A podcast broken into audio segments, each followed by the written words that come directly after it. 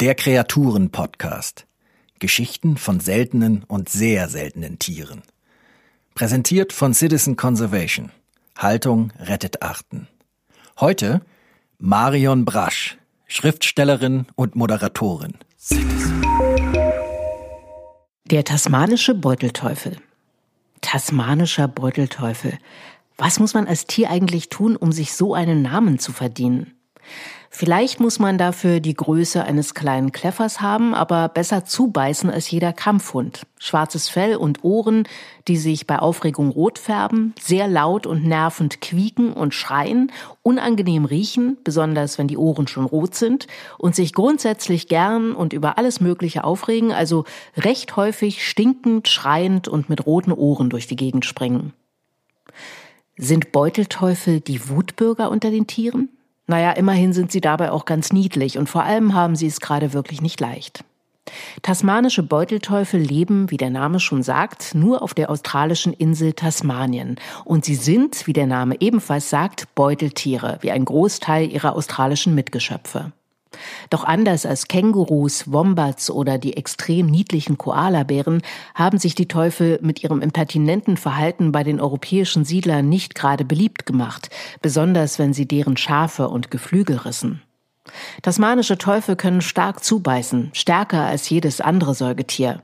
Ihr Kiefer schafft sogar dicke Drähte aus Metall. Andersrum haben sich die Siedler aber auch die Beuteltiere schmecken lassen. Angeblich ähnelt ihr Geschmack Rindfleisch. Die Teufel standen schon kurz vor der Ausrottung, als sie 1941 unter Schutz gestellt wurden. Die Maßnahme half, die Population erholte sich. Doch nicht immer ist es der Mensch, der einer Tierart den Garaus macht. Seit den 90er Jahren werden die Teufel von einer wirklich fiesen Krankheit heimgesucht, einem Gesichtskrebs, der bislang ausschließlich Beutelteufel befällt.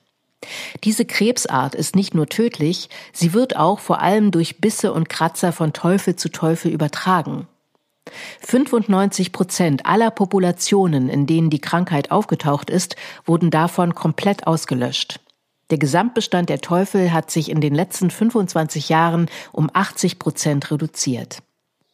Die Ursachen der Krankheit bleiben ungeklärt. Vermutungen richten sich auf bestimmte Viren, Umweltgifte und schrumpfenden Lebensraum.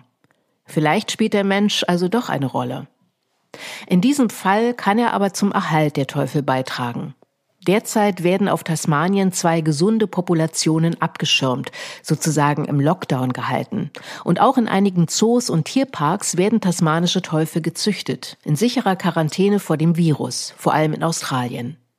Als einziger Zoo in Deutschland hält Duisburg zwei Teufel in Sicherheit. Und auf der Website des Zoos findet sich eine wirklich schöne Audiospur der Tiere beim Fressen. Neue Hoffnung macht auch, dass einige der Raubbeutler eine genetische Resistenz gegenüber der Krankheit zu haben scheinen. Der weltweit vielleicht bekannteste tasmanische Teufel heißt übrigens Taz und wurde bekannt als Gegenspieler des berühmten Superhasen Bugs Bunny in der gleichnamigen Zeichentrickserie, wo er als bösestes Tier der Welt eingeführt wird, das alles und jeden frisst, der ihm über den Weg läuft. Allerdings ist Taz auch nicht besonders schlau und somit natürlich chancenlos gegen den listigen Bugs Bunny. Der arme Teufel. Danke fürs Zuhören. Das war ein Podcast von Citizen Conservation. Haltung rettet Arten. Eine Initiative zum Aufbau koordinierter Erhaltungszuchten gegen das Artensterben. Text Ulrike Sterblich. Citizen Conservation finden Sie auch auf Facebook, Instagram, Twitter und YouTube oder unter www.citizen-conservation.org. Citizen.